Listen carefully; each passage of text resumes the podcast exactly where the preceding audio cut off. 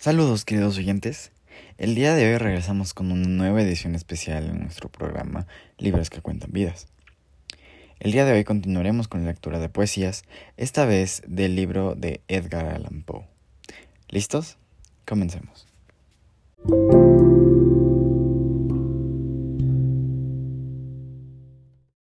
Poema número 1. A mi madre. Porque siento que allá arriba, en el cielo, los ángeles se hablan dulcemente al oído. No pueden encontrar entre sus radiantes palabras de amor una expresión más ferviente que la de madre.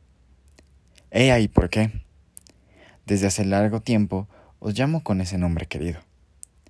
A ti que eres para mí más que una madre y que llenáis el santuario de mi corazón en el que la muerte os ha instalado. A libertar el alma de mi Virginia. Mi madre, mi propia madre, que murió en buena hora, no era sino mi madre. Pero vos fuisteis la madre de aquella que quise tan tiernamente, y por eso mismo me sois más querida que la madre que conocí, más querida que todo. Lo mismo que mi mujer era más amada por mi alma que lo que ésta misma amaba a su propia vida.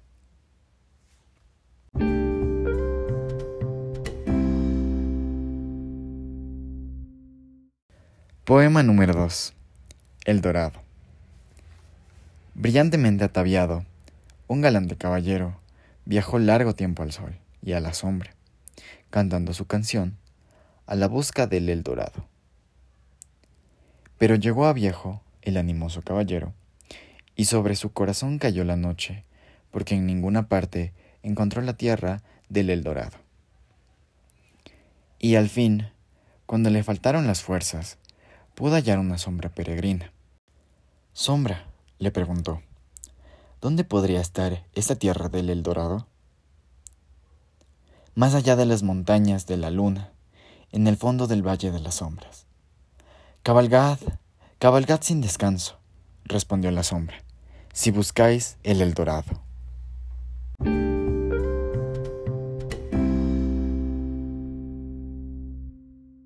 Poema número 3. Balada nupcial.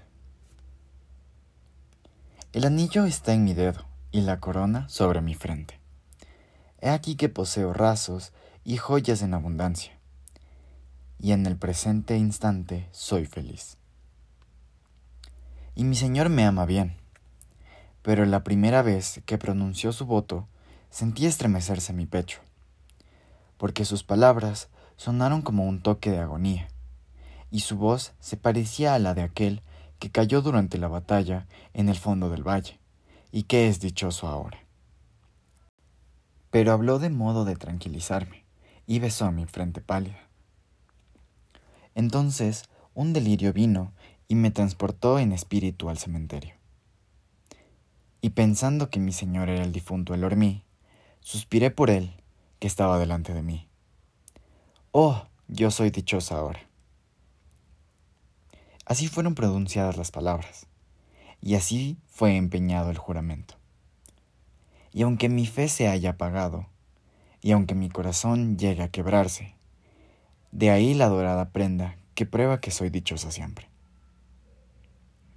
Quería Dios que pueda despertar, porque sueño no sé cómo. Y mi alma se agita dolorosamente en el temor de haber hecho mal en el temor de llegar a saber que el muerto abandonado no es feliz ahora.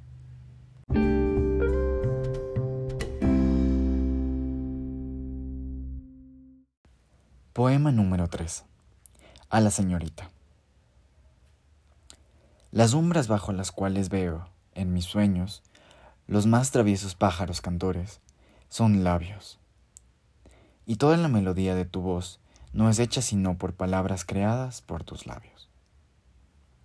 De tus ojos, engastados en el santuario celeste de tu corazón, caen las miradas desoladas ahora.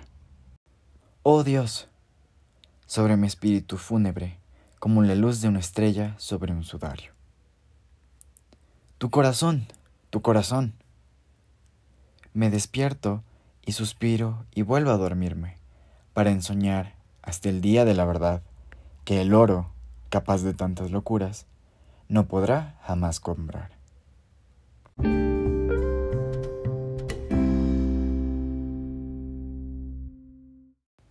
Poema número 5. Los espíritus de los muertos. Tu alma se encontrará sola, cautiva de los negros pensamientos de la gris piedra tumbal. Ninguna persona te inquietará en tus horas de recogimiento. Quédate silenciosamente en esa soledad que no es abandono, porque los espíritus de los muertos que existieron antes que tú en la vida te alcanzarán y te rodearán en la muerte y la sombra proyectada sobre tu cara obedecerá a su voluntad. Por lo tanto, permanece tranquilo. Aunque serena, la noche fruncirá su ceño, y las estrellas, de lo alto de sus tronos celestes, no bajarán más sus miradas con un resplandor parecido al de la esperanza que se concede a los mortales. Pero sus órbitas rojas, desprovistas de todo rayo, serán para tu corazón marchito como una quemadura, como una fiebre que querrá unirse a ti para siempre. Ahora te visitarán pensamientos que no ahuyentarás jamás. Ahora surgen ante ti visiones que no se desvanecerán jamás. Jamás de ellas dejarán tu espíritu, pero se fijarán como gotas de rocío sobre la hierba. La brisa, esa respiración de Dios, reposa inmóvil, y la bruma que se extiende como una sombra sobre la colina, como una sombra cuyo velo no se ha desgarrado todavía, resulta así un símbolo y un signo. Como logra permanecer suspendida en los árboles, ese es el misterio de los misterios.